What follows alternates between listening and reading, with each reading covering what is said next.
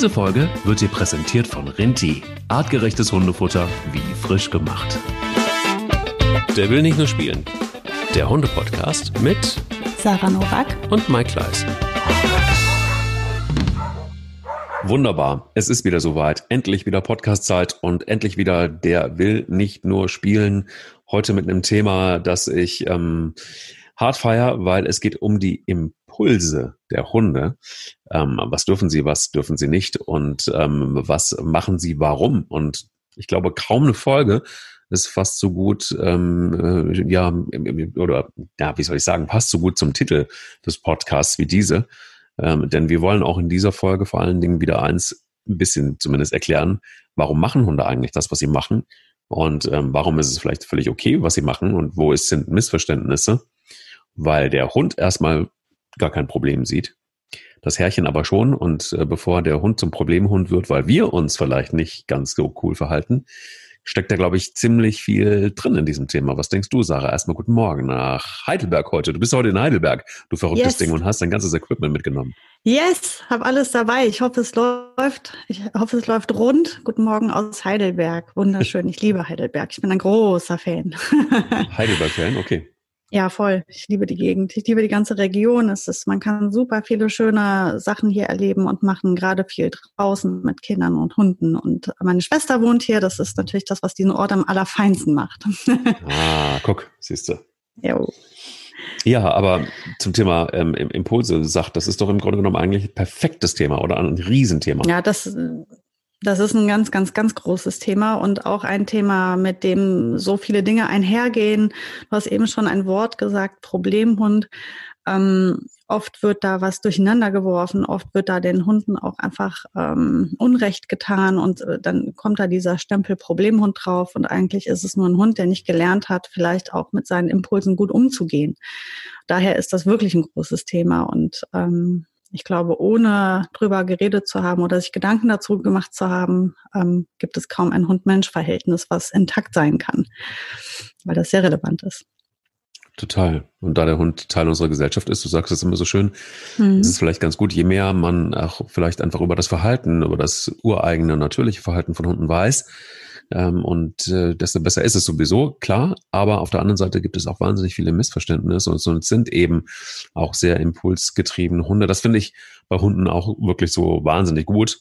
Das macht sie im Vergleich zu uns Menschen finde ich zumindest zum Vorbild, weil sie eben jetzt leben. Und deshalb, da gehören natürlich logischerweise auch Impulse sehr stark mit dazu. Mhm. Ähm, und so, dass sie dann eben sich keine großen Gedanken machen und auch nicht überlegen, wie war das eigentlich vor zehn Jahren, oder wie wird es in der Zukunft sein, sondern sie handeln sehr im Hier und Jetzt. Und hier und Jetzt gibt es natürlich auch immer wieder unser Highlight, nämlich den Hundemoment der Woche. Wie war deiner? Ah, schön war der. oh, das klingt ja. ah, schön war der. ja, äh, äh, Boogie und ihre allerbeste, dickste Buddy-Freundin Troja sind ja jetzt zusammen. Wir sind ja hier in Heidelberg bei meiner Schwester zu Hause und die hat diese wunderbare Labrador-Hündin ähm, Troja von der ich ja schon mal erzählt habe, das ist die mit den Äpfeln.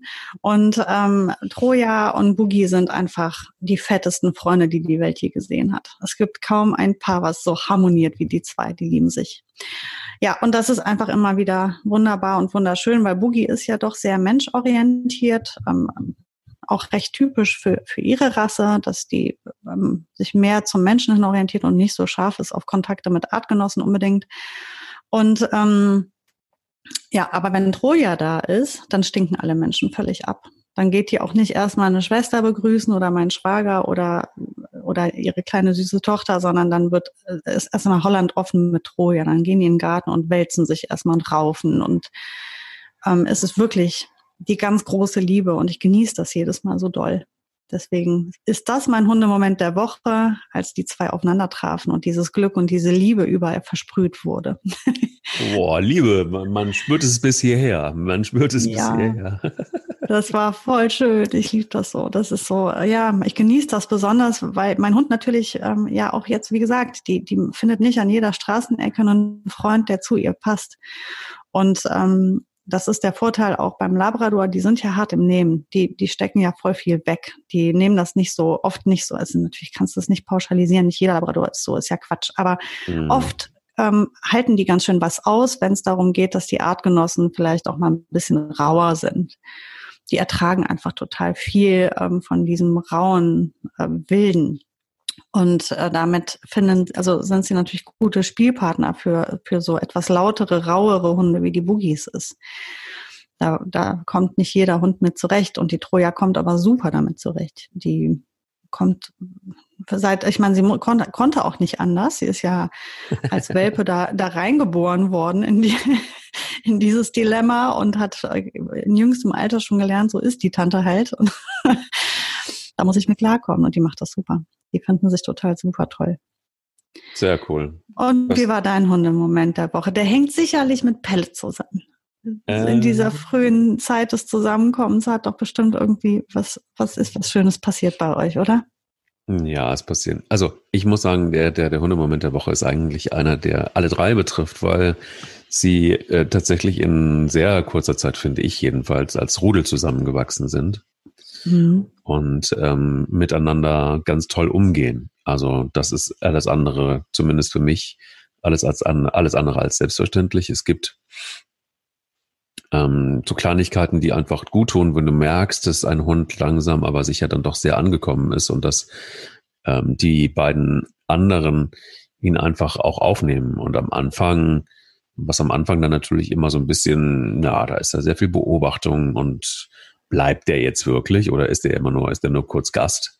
Mhm. Dann so dieses, dieses Kippen von, oh, der ist Gast und oh nee, der bleibt doch, dann äh, müssen wir uns doch äh, etwas intensiver mit ihm beschäftigen der, dieser Moment, der kommt irgendwann und der war da und auch so, dass er verstanden hat, dass er nicht ausrasten muss, wenn Futter gemacht wird, sondern dass er, mhm. er schlingt natürlich wahnsinnig immer noch in sich hinein, aber ähm, wir können mittlerweile einfach auch den, den, den, die Näpfe alle in einen Raum packen, ohne dass man ihn jetzt erstmal außen vor lässt in einem anderen Raum, damit die anderen Ruhe zum Fressen haben, sondern mhm. er kann gut einfach auch erstmal Sitz machen und warten, bis die Töpfe stehen und ganz in Ruhe und dann kann er sich auch draufstürzen. Das darf er ja dann auch. Und auch die anderen sind nicht mehr so gestresst von ihm, weil sie wissen, okay, der rastet völlig bei Futter aus, alles klar, ähm, dann äh, wissen wir jetzt und äh, wir haben unseren Groove.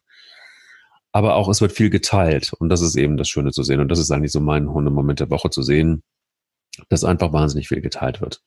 Es werden Spielzeuge geteilt, ähm, gerade zwischen, das war so ein bisschen auch die Hoffnung, so ein bisschen ähm, Power von Spanja wegzunehmen, weil Bilbo sie immer so angerempelt hat und als junger, ähm, halbstarker auch doch immer sie wieder als Spielkollegin gesucht hat. Und mhm.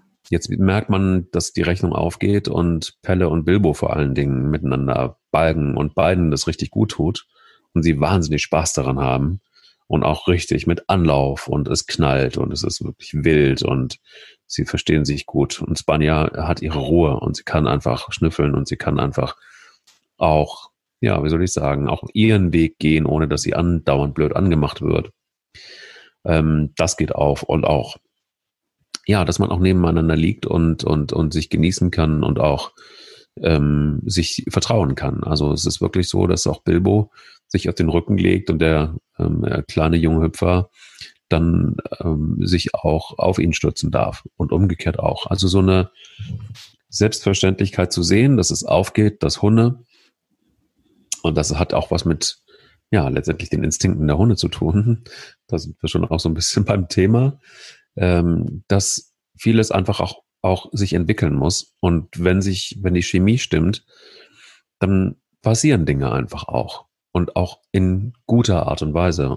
Und das zu sehen, wieder einmal bestätigt zu werden, ähm, dass nichts unmöglich ist und dass man aber bei der Auswahl, gerade dann, wenn man mehrere Hunde hat, vielleicht bei der Auswahl der Hunde sehr pfleglich rangeht. Man weiß nie, was man bekommt, aber man kann sich informieren und wenn man mehrere Hunde in ein Rudel integrieren will, muss man, glaube ich, sehr, das ist auch mein Learning, sehr ähm, feinsinnig sein mit der Auswahl der einzelnen Hunde, damit das auch wirklich gut geht. Und mhm. hier hat es funktioniert mal wieder und ich bin da sehr glücklich drüber und das, ja, das ist ein Hundemoment, ein großer Hundemoment, einfach zu wissen oder zu spüren. Es funktioniert, check. Ja, mega. Das, das ist, hast du wirklich wieder, ich meine, da hast du ja irgendwie immer ein Händchen für gehabt. Die haben ja bei dir immer alle zusammengepasst, irgendwie auf wundersame Art. Und ähm, was ich halt so stark finde, ist, weil dann Rudel ja inzwischen so stabil ist und ihr ja so eine Einheit seid, finde ich das ähm, besonders für Hunde, die erstmal mit einer Unsicherheit kommen, wie Pelle, der ja mit einer Unsicherheit um die Ecke kam. Ähm, dem hilft das so, wenn das da so stabil und, und selbstbewusst und stark ist, was da schon steht. Das gibt dem so viel Kraft und Halt, wenn da ein Artgenosse ist, der sagt, komm, ich weiß, wo es lang geht, ich nehme dich mit, stell dich hinter mich, wir schaffen das zusammen. Da wird er total dran wachsen.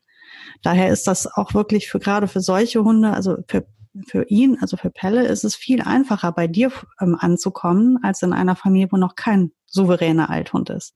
Mhm. Also von daher ist das sogar, also nicht nur, dass die gut zusammenpassen, sondern auch wirklich für den einzelnen Hund, der dazukommt, ein totaler Zugewinn, Teil davon sein zu dürfen. Das hilft gerade bei Hunden, die ja aus dem Tierschutz kommen, die vielleicht auch wirklich noch nicht wirklich wissen, wie es jetzt weitergeht für sie. Und dann ist das echt gut, wenn da so Althunde oder so alt, damit meine ich nicht, dass die alt sind, sondern die älteren Hunde äh, denen sagen und vermitteln und zeigen, hier ist alles stabil, hier ist alles gut, wir sind, wissen, wo es lang geht und du kannst hier mitmachen. Das ist richtig gut.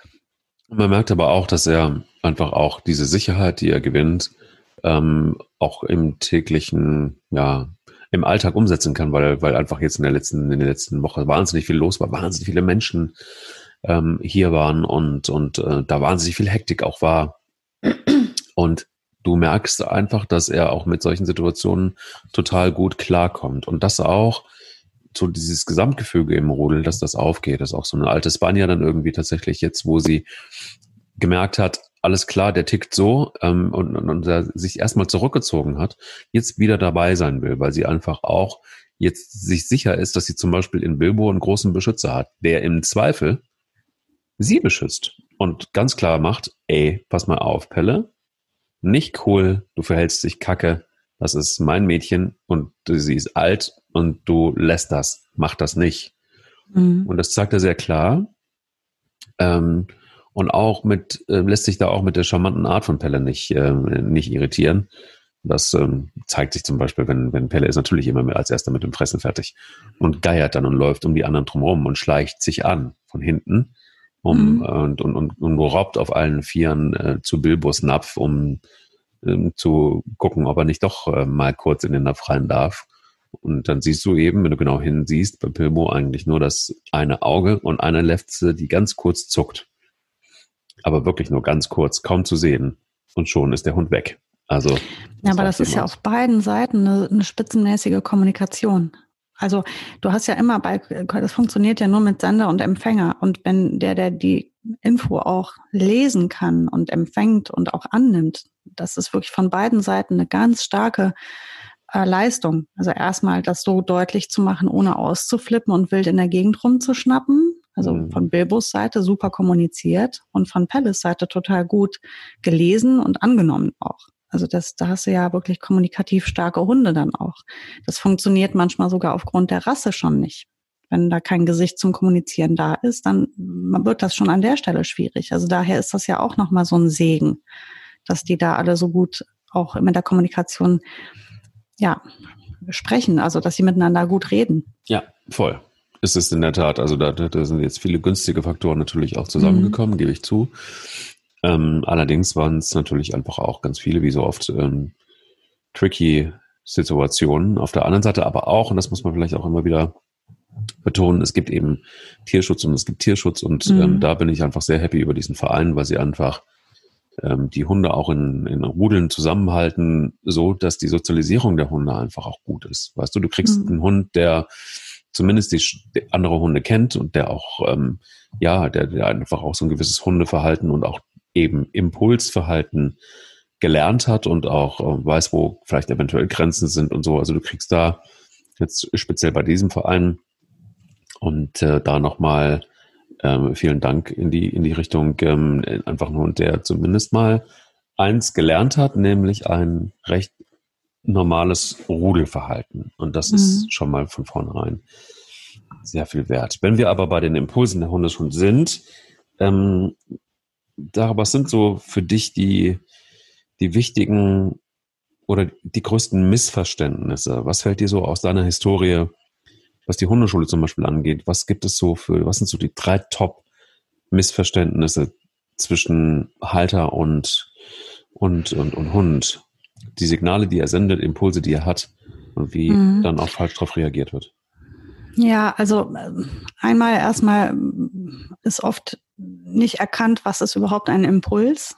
Impuls ist ja eigentlich ja auch immer nur ähm, also eine, dass man eben keine Kontrolle hat über seine Handlung, sondern man, rea rea man, man ähm, reagiert eben impulsiv. Also das heißt, man hat da nicht drüber nachgedacht, was man da tut, sondern man hat es einfach nur, man hat einfach nur dem Impuls nachgegeben und ist in die in die Handlung gegangen. Das ist das, das ist ja impulsives Verhalten. Das hat mhm. schon mal, na klar, in gewisser Weise was mit Instinkten zu tun, weil das manchmal zusammenhängt, aber das wird oft verwechselt. Also wenn zum Beispiel ein Hund jagt, dann sagen Leute oft, ähm, das ist sein Impuls. Nee, der Impuls war ja, dass er sich entschieden hat, jagen zu gehen, dass er in die Handlung gegangen ist. Er folgt seinem Instinkt, aber er, die, dass er losgeflitzt ist in dem Moment, das war der Impuls. Mhm. Das ist schon mal das. Und ähm, ohne Impulskontrolle könnten wir alle nicht bestehen. Die Hunde nicht und wir Menschen ja auch nicht. Du hast das eben ganz gut geschildert. Ähm, ein schönes Beispiel, wenn die Hunde gemeinsam essen. Ähm, du stellst die Näpfe hin und du willst ja nicht, dass der Hund dir da irgendwie seinen Impuls sagt ihm, da ist das Essen, ich habe Hunger, ich hol's mir. So, und die Kontrolle, die Impulskontrolle sagt ihm, ich muss jetzt warten. Ich setze mich hin, ich warte, bis der Napf steht und dann sagt der Mike, okay, und dann gehe ich essen. Das ist Impulskontrolle. Ähm, das heißt, er hat, ein, er hat das im Griff. Er weiß, er muss kontrolliert handeln. Das ist ähm, ein anerlerntes Verhalten.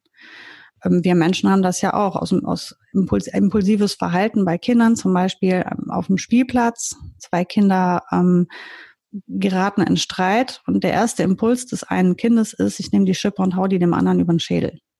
Mhm. So, und dann kommt die Mutter und erklärt dem Kind aber, dass das halt nicht geht. Dass man sich so nicht verhält, dass es so nicht funktioniert im Leben. Und jetzt lernt das Kind also als nächstes diesem Impuls nicht gleich nachzugeben, sondern ihn zu kontrollieren. Das heißt nicht, dass das Gefühl nicht da ist. Das heißt nur, man lernt damit umzugehen, so dass es gesellschaftstauglich ist und, und sozial funktioniert auch. Mhm. Und da, ähm, da muss man halt immer aufpassen im Zusammenleben zwischen Menschen und Hunden. Ähm, Hunde folgen oft einfach nur oder, oder handeln impulsiv. Und würde man einem Hund einfach da ein bisschen auf die Sprünge helfen und ihm ihn seine, ihm beibringen, seine Impulse zu kontrollieren, würde man im Alltag mit ihm deutlich weniger Schwierigkeiten haben. Impulskontrolle muss nur halt, dafür muss man verstehen, wie stark wirkt das. Es ist auch sehr hundabhängig. Es gibt Hunde, die haben das viel besser im Griff, die können das viel besser meistern. Und es gibt Hunde, die tun sich da viel, viel schwerer mit, gerade junge Hunde, Hunde, die gestresst sind, Hunde, die müde sind, Hunde, die, äh, die irgendwelche sozialen Probleme haben in dem Moment zum Beispiel. Also man muss ja auch aufpassen, wann bringe ich meinem Hund was bei und was ist er imstande zu leisten.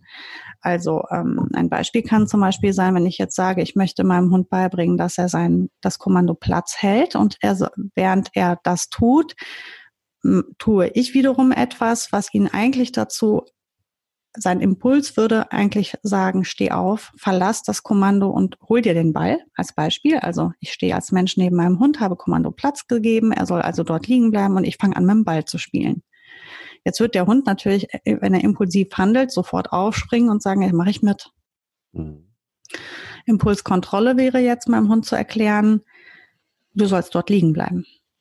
Auch wenn ich mit dem Ball spiele, musst du diesem Impuls nicht nachgeben, du musst ihn kontrollieren und erst wenn ich auflöse, darfst du kommen und mitspielen. Da muss man halt auch aufpassen, ist das Maß das Richtige? Ist die Situation die richtige? Wie steht der Hund im Ausbildungsstand? Was kann ich jetzt verlangen? Das ist halt die Kunst nachher in der Umsetzung. Da lässt man sich entweder von einem Trainer begleiten oder man tastet sich da vorsichtig dran. Ein junger Hund muss ja erstmal das Kommando Platz stabil stehen haben, bevor ich so eine Nummer machen kann. Mhm. Und wenn ich es richtig ernst meine, du erinnerst dich an unsere äh, Trainings in der Hundeschule, ab einem gewissen Punkt fangen wir dann an zu sagen, so liebe Hunde, ihr liegt jetzt zu zehn Hunden, alle zehn im Kommandoplatz oder in der Freiablage. Und ähm, wir Menschen stehen daneben, fangen an, uns Bälle gegenseitig zu werfen, haben total Spaß, fangen an zu springen, gehen in die Hocke, klatschen in die Hände, fangen an zu jubeln. Alles Dinge, die Hunde eigentlich aus diesem Kommando, also der Impuls des Hundes wäre, aufzustehen, mitzumachen. Gerade weil der so anfällig ist für unsere Emotionen. Mhm. Wir wollen aber ja, dass dieses Kommando Platz ist ja unser Kontrollkommando. Das heißt, das ist das, wo wir versuchen jetzt in dem Fall, das ist jetzt ein Beispiel, Ne? Also es ist man, nicht nur mit Platz kann man einen Impuls kontrollieren. Nicht, dass das jetzt falsch verstanden wird. Das ist jetzt nur ein Beispiel. Ähm, das ist halt ein Training und das war, was ich gerade geschildert habe, ist sozusagen für mich die Königsdisziplin. Wenn ich einem Hund beigebracht habe, all diesen Impulsen nicht einfach unkontrolliert nachzugeben, sondern sich zu beherrschen und zu warten, bis der richtige Zeitpunkt ist. Ein Impuls ist auch, einem Jogger hinterher zu rennen zum Beispiel. Also ein Hund sieht einen Jogger, der Impuls sagt, oh, den hole ich mir. Die Kontrolle, die ich beigebracht habe dem Hund, ist, nein, machst du nicht. Das solltest du nicht tun.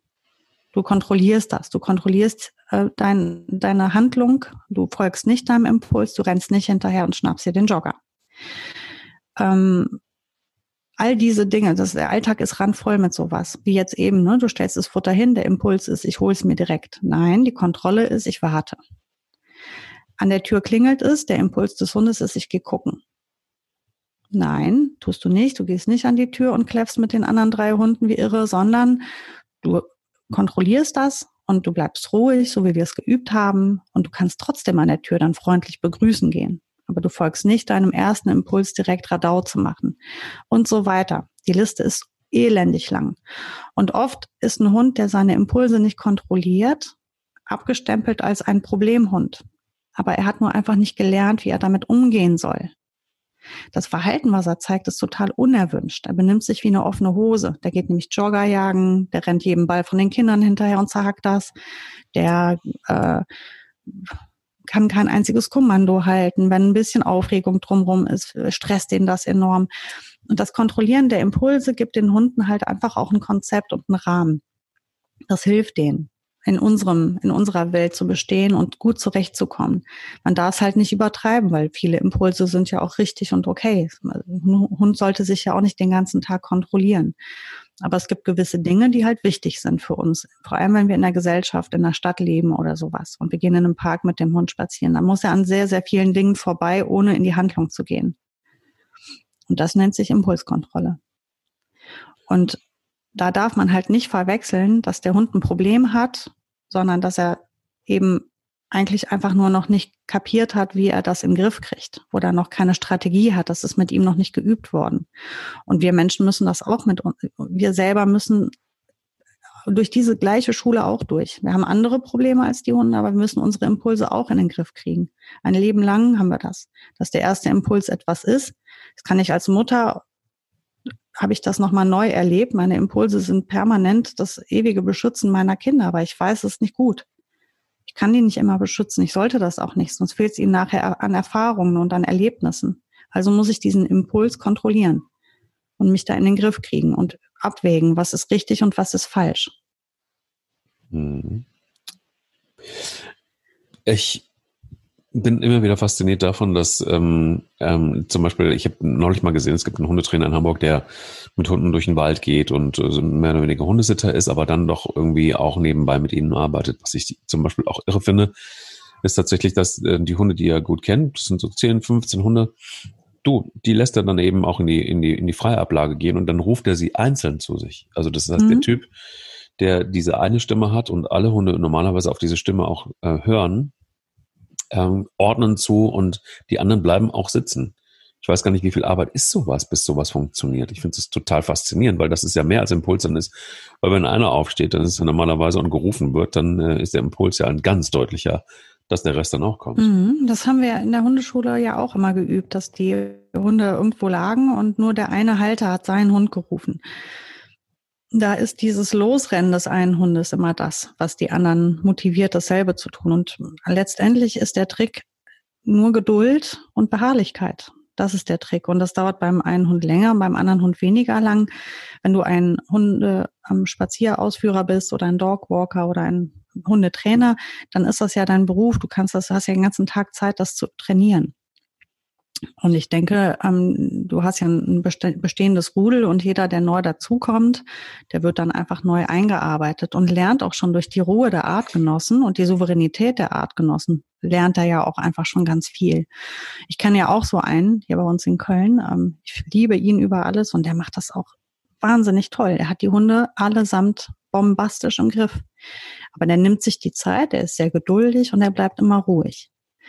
Das ist halt der Trick das sagen wir ja auch in fast jeder Folge, Ruhe bewahren. Nicht ausflippen, nicht laut werden, nicht unkontrolliert werden. Ich kann ja nicht von einem Hund verlangen, dass er sich kontrolliert und selbst habe ich mich nicht im Griff, weil mir die Emotionen durchgehen, nur weil mein Hund mal einen Fehler macht. Da muss ich mich schon im Griff haben und ruhig bleiben. Das heißt nicht, dass ich dem das durchgehen lasse. Das heißt einfach nur, dass ich mich beherrsche. Weil das ist ja schlecht, wenn der Lehrer selber eigentlich noch Schüler sein müsste.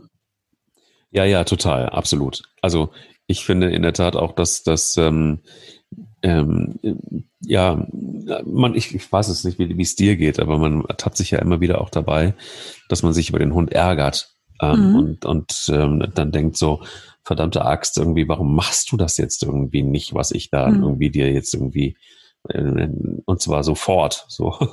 Mhm. ähm, und ich ähm, dann auch immer wieder immer wieder auch, auch merke, wie, wie sich Hunde dann auch entziehen. Ja? Also je mehr du willst, desto mehr entzieht sich ein Hund ähm, oftmals und, und, und, und du, je mehr, wie, wie fordernd du bist. Und dann immer wieder sich zu besinnen und zu sagen, nee, alles das, was du möchtest, was der Hund kann oder was er, womit du ihn ausstatten möchtest, dafür bist du verantwortlich. Und du musst im Grunde genommen dir die Zeit nehmen, das zu üben. Und wenn man glaubt, dass äh, ein Hund, nur weil er gerade mal etwas einigermaßen okay kann, das für immer kann, ist ein Trugschluss, weil der Instinkt bleibt. Und das ist, glaube ich, was, was, was man verstehen muss. Fällt mir auch schwer manchmal, weil ich denke, ey, das hast du doch alles gelernt, Hund. Ähm, das weißt du doch alles und trotzdem baust du Scheiße. Warum eigentlich? Ja, weil ich einfach wieder mal eine ganze Zeit lang nicht geübt habe.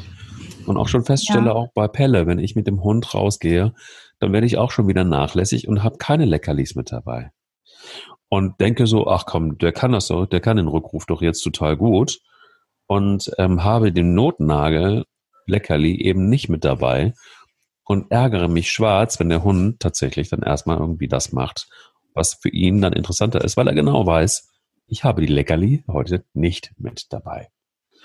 Ja, weil der Mensch vergisst halt oft auch, wie er selbst lernt. Wir lernen nämlich genau wie die Hunde auf die gleiche Art. Das tun die meisten Säugetiere. Also das Lernverhalten ist relativ ähnlich. Und ein, ähm, ich weiß nicht, in der Schule, wie es bei dir gewesen ist, auch da natürlich jeder Mensch ist anders und so weiter. Aber ähm, also ich habe mir hat's nicht gereicht, die Vokabeln fünfmal zu lesen. Da waren die nicht intus.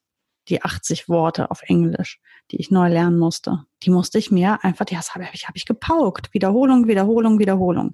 So, und als die einmal, als ich die einmal abgespeichert hatte, wenn ich da nicht immer wieder Englisch gesprochen hätte, Englisch gelesen hätte, englische Filme geguckt hätte, Auslandsreisen gemacht hätte, wäre die Sprache auch wieder verloren gegangen.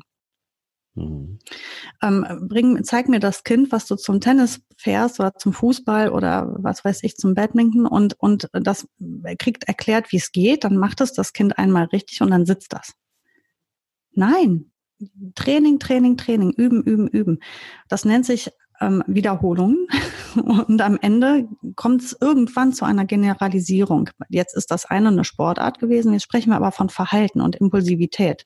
Das heißt, da ist es nicht mal nur so, dass ich ihm erstmal erklären so, muss, was er soll oder nicht soll, sondern ich muss ihn auch noch in verschiedene Situationen bringen, weil unter verschiedenen Umständen passiert ja auch wieder ein, ist der Impuls und anders. Und die, ähm, der Stress und die Aufmerksamkeit, die Konzentration. Das heißt, ich muss mit dem Hund morgens, mittags, abends üben. Im Park, an der Straße, zu Hause, auf der Schildergasse, im Geschäft. Ähm, mit vielen Menschen, mit wenig Menschen, mit Ablenkung durch Artgenossen, Kinder und so weiter. Da fliegen Bälle, da werden Stöckchen geworfen, da gehen die Kanickel gerade ähm, ein bisschen schnuppern. Also ich muss all diese Situationen einmal durchgekaut haben und mehrfach wiederholt haben über einen langen Zeitraum, dann passiert etwas, das nennt sich Generalisierung. Dann fängt der Hund an zu sagen, okay, also egal wo ich bin, egal wie spät es ist, egal was um mich rum passiert, ich soll es also einfach immer genau so machen. Wenn der ruft hier, dann muss ich kommen. Mhm. Ich brauche aber erst diese vielen, vielen Wiederholungen und diese vielen verschiedenen Orte, verschiedene Situationen, verschiedene ähm, Gemütszustände, Aktivitätszustände mit voller, voller Blase, mit leerer Blase, mit satt und hungrig. In all diesen verschiedenen Situationen muss der Hund immer das Gleiche verstehen. Und dafür muss ich immer treu sein und immer genau das Gleiche auch erklären, auf die gleich ruhige Art. Und natürlich muss ich mir jetzt beim Rückruf, der Rückruf ist ein schwieriges Beispiel, weil hier habe ich ja auch wenig Einfluss, Druck auszuüben. Also ähm, nehmen wir einfach wirklich einfach, dass ich sage, ich möchte, dass mein Hund, wenn ich sage, leg dich hin, bleib da liegen, egal wie ich das tue, egal mit welchem Wort ich das tue, möchte ich, dass der zuverlässig da liegen bleibt. Das erlaubt es mir ja, meinen Hund in meinen Alltag einzubinden. Ich kann mit dem in Geschäfte gehen, ich kann den zu Geschäftsterminen mitnehmen, ich kann mit dem ins Restaurant, ich kann den sogar zum Kindergeburtstag mitnehmen. Aber wenn ich ihm sage, er soll dort liegen bleiben, dann tut er das. Und ich möchte ja nicht, dass der da liegt mit weit aufgerissenen Augen und einem, einem äh, Hecheln und Stress. Der soll das ja, der soll da ja entspannen können, der soll, soll für den in Ordnung sein. Das heißt, dafür brauchen wir so viele Wiederholungen und so viele Male, wo ich meinem Hund sage, nein, nein, das ist jetzt völlig egal, was um dich herum passiert. Trotzdem, bitte bleib dort liegen und bleib da ruhig. Und alles ist gut, entspann dich. Ich hole dich erst wieder ab, wenn du dich entspannt hast. Also entspann dich.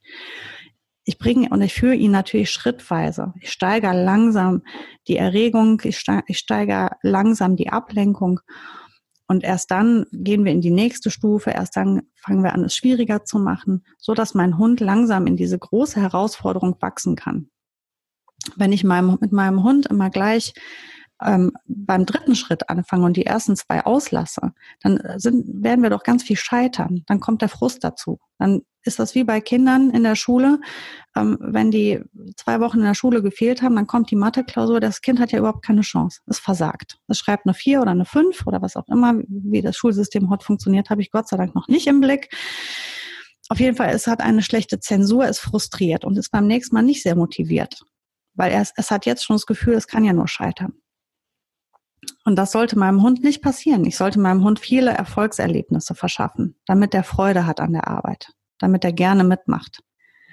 Weil wir arbeiten ja mit wenig Zwang, mit wenig Druck. Und daher müssen wir ihm viel mehr das Gefühl vermitteln, dass diese Kooperation sinnvoll ist für ihn. Absolut. Apropos Kooperation, wir gehen gleich zurück ins Thema. Da Aber Kooperation, da haben wir den Bogen wieder. wir gehen kurz in die Werbung. Wir sind happy, dass Rinti auch in dieser Folge wieder mit dabei ist. Und ähm, es geht um Huhn. Es geht ums Huhn. Und ich finde es sehr gut. Huhn ist für mich gut. Huhn ist auch übrigens für meine Hunde gut. Die mögen es ja jedenfalls. Und äh, von Rinti, Rinti gibt es ähm, Rinti Filetto. Das ist ein leckeres Hundemenü für den Hund. Und hier werden feine Filetstücke aus der Hühnerbrust mit jeweils einer anderen Fleischart, zum Beispiel Ente, kombiniert. Es gibt Varianten in äh, aromatischer Soße in der Dose oder in delikater Jelly in der Dose sowie im praktischen Frischebeutel. Und ähm, ja, 3,5 Prozent Fett macht Filetto zum leichten Genuss und es ist wirklich reich an Hühnerbrustfilet, Muskelfleisch, dann ausgesuchten Innereien sind dabei und natürlich ähm, gewachsenen Fleischstücken. Und ähm, auch gar nicht so zu vernachlässigen ist der ausgeglichene Calcium- und Phosphor ähm, Gehalt, das Verhältnis stimmt da und bedarfsgerechte Vitamine und Mineralstoffe. Ist also etwas, was ihr gerne mal ausprobieren könnt. Und ja, da gibt's ein Goodie von ähm, äh, Rinti. Und zwar könnt ihr Filetto zusammen mit anderen Produkten von Rinti in einem kostenlosen Probierpaket testen. Und Sarah verrät euch auch sofort die Adresse, wo ihr euch da anmelden könnt. Genau, unter www.rinti.de slash Rinti-Testaktion kann man äh, dort äh, bestellen. Genau. Den Link findet ihr auch übrigens unter diesem Podcast ähm, äh, schriftlich. Da könnt ihr also nochmal gucken und draufklicken. Aktion läuft bis zum 30. August, also nur ein paar Tage und ist limitiert, Sarah. Wie viel gibt es davon? Wie viele Pakete? 1000. 1000 Pakete, also schnell zugreifen, sonst sind sie weg. Genau. Also nochmal rinti.de slash rinti-testaktion. Und Rinti Filetto ist wie alle Rinti-Produkte natürlich erhältlich in gut sortierten Zoofachmärkten und Gartencentern, aber auch natürlich Ost äh, online, nicht Ostline. Wie komme ich auf Ostline? Ostline.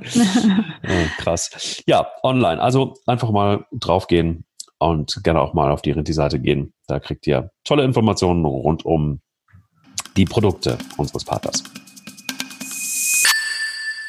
Sache Impulse nochmal. Ähm, und zwar gibt es so Dinge, von denen du sagst, diese Impulse sollte man als Hundehalter unbedingt im Griff haben? Also gibt es sowas, was, was, wo, wo, du, wo du jetzt sagen würdest, ähm, finde ich ganz besonders wichtig? Ja, auf jeden Fall. Also ich finde, ähm, das ist einer der ersten Impulse, die man dem Hund beibringt, ist natürlich, wenn sich etwas schnell bewegt, ähm, dann sich das zu schnappen. Ähm, ich möchte da jetzt bewusst auch nochmal dazu sagen, bitte nicht verwechseln mit aggressivem Verhalten. Das machen, zeigen alle Welpen, wenn man einen Lappen schnell über den Boden zieht, dann müssen die, die müssen das einfach fangen. die mhm. können nicht anders. Es ist, äh, es sitzt so tief.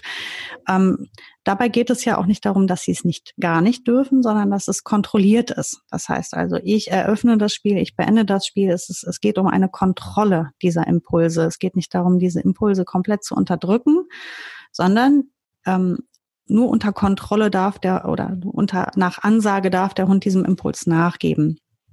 Ähm, ich würde auch im Training immer, ähm, wenn ich meinem Hund ähm, darum bitte, einen Impuls zu kontrollieren, als Belohnung versuchen, ihm etwas Ähnliches in Aussicht zu stellen und ihn auch mit was Ähnlichem zu belohnen. Also ich hatte ja eben das Beispiel, wenn wir beim Training sagen, die Hunde müssen abliegen und wir spielen Ball, dann werden die natürlich nicht mit einem Stück Wurst äh, belohnt am Ende, sondern dann werden die mit einem Ballspiel belohnt, aber mit einem kontrollierten eben. Also erst, wenn Herrchen oder Frauchen sagt, okay, du darfst das Platz verlassen, jetzt wird gespielt nach Herzenslust, dann machen wir das gemeinsam.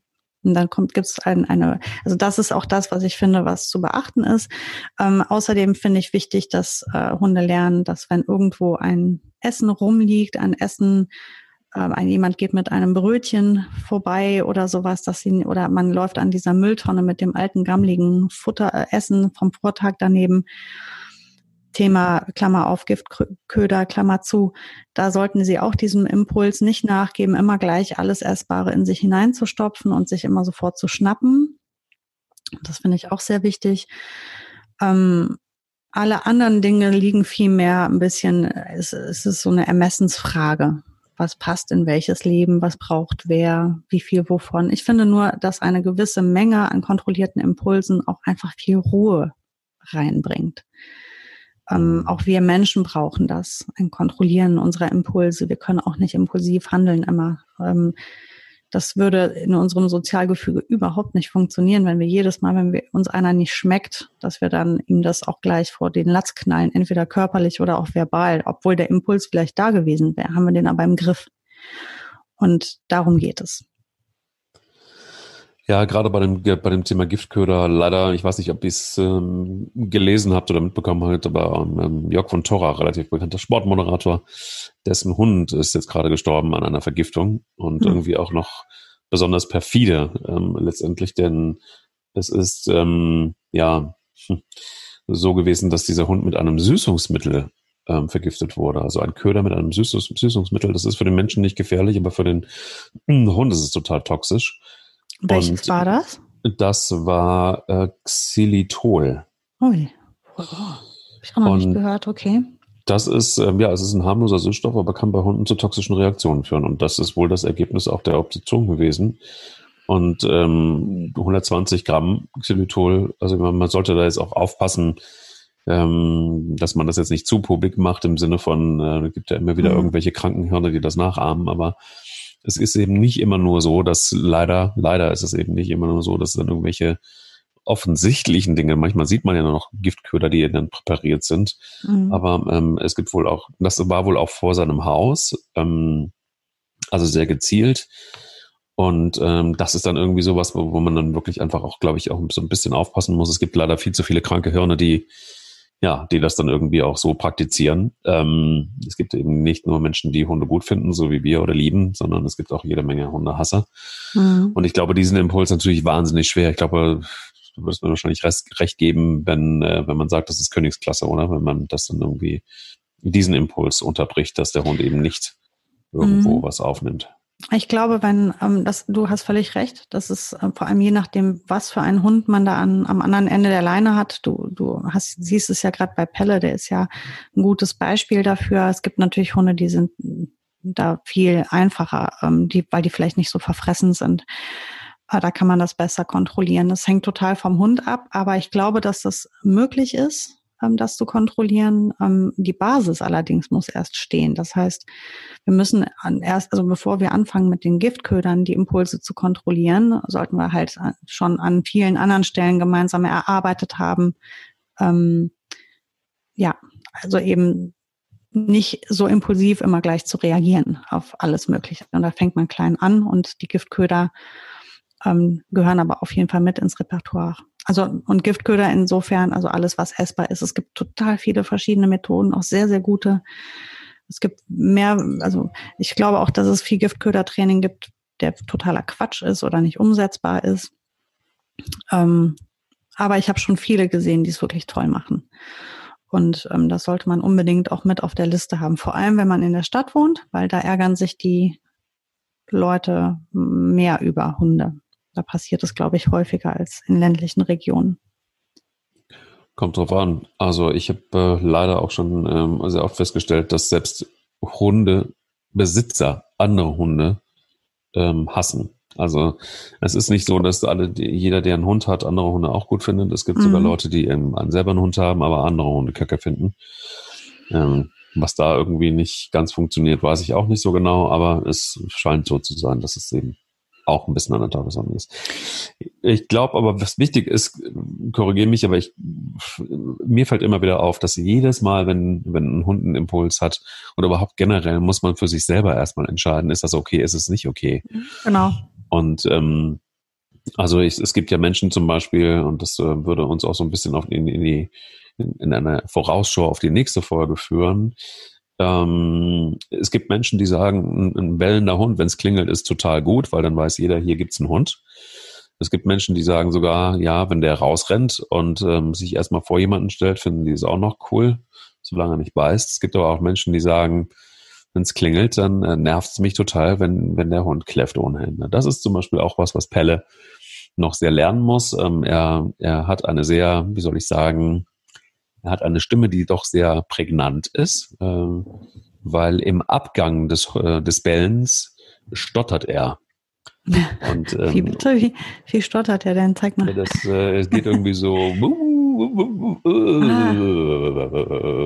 also es ist so ein, so ein Zittern in der Stimme dann so. Mhm. Keine Ahnung, ich habe das was noch nie gehört mhm. bei einem Hund. Vielleicht hat es äh, mit seiner mit seinem Jagdhund-Dasein auch irgendwie was zu tun, mhm. dass äh, dieser dieser Schrei hinten raus irgendwie so zitternd wird und und, und auch hoch geht dann in der Frequenz. Ähm, das ist allerdings etwas, diese Stimme probiert er immer mal gerne aus, ob ein Hund jetzt im Fernsehen äh, bellt, aber er macht das auch ganz gerne, wenn irgendwas im, vor der Tür ist oder wenn eine Katze irgendwo in der Nähe ist und die ihm nicht passt. Äh, dann ist auf jeden Fall sein Organ recht laut. Ihm das jetzt gerade, diesen Impuls etwas zu nehmen, ist äh, gerade meine Hauptaufgabe, mhm. weil das dann doch schon, es ist nicht überproportional viel, aber es nervt. Aber das sind so genau diese Dinge, die, glaube ich, wirklich ähm, jeder für sich selber entscheiden muss. Und wir haben übrigens auf unserer Liste ähm, als nächstes Thema Ruhe bitte beim, bei der nächsten Folge. Ruhe bitte, wie, wie der Hund zum coolen Begleiter wird. Ähm, weiß jetzt nicht, wie du es siehst, wie das mit deiner, mit deiner Empfindlichkeit, was das Bellen angeht. Ja, ich, also ich, ich finde, es geht halt um die Kontrolle darüber. Also, mhm. wenn ich in einer Mietswohnung wohne und der Hund bei jedem kleinsten Geräusch anschlägt wie bekloppt und da zehn Minuten Alarm macht, dann glaube ich, sind wir uns doch einig, dass das nicht aushaltbar ist für die Nachbarschaft. Die müssen haben vielleicht gerade ihr sieben Monate altes Baby in Schlaf ähm, gebracht nach stundenlangem Hin und Her und jetzt bellt der Hund den Bach. Also das da muss man ja auch irgendwie so ein bisschen, da geht es auch um Rücksichtnahme, dann kannst du nicht mehr viel selber entscheiden, sondern dann ist das auch einfach ein Fakt, dass du dich da, dass du da ein bisschen Rücksicht nimmst und der Hund nicht alle fünf Minuten da Alarm macht. Wenn ein Hund allerdings, wenn es an der Tür schellt, meinetwegen, oder klopft oder ein unbekanntes Geräusch ist, aus dem Bauch heraus einen Beller lässt oder anfängt zu bellen und ich dann mit einem oder einem Aus- oder Schluss das unter Kontrolle bringen kann, dann ist es vielleicht okay. Ich persönlich, ich finde es gut. Meine Hunde sollten immer ruhig anschlagen. Ich habe das nie unterbunden. Das ist auch ein sehr hundisches Verhalten. Ich habe natürlich auch noch so sehr wachig, wachsame Hunde gehabt immer, also gerade jetzt die letzten beiden. Das war auch rassetypisch. Ich kann mir ja auch nicht irgendwie einen Dackel holen und sagen, ich will nicht, dass der jagt. Also es, man muss ja schon immer gucken, wen man sich da jetzt ins Haus holt. Ja, ist ja so, oder? Also, ja, natürlich, klar.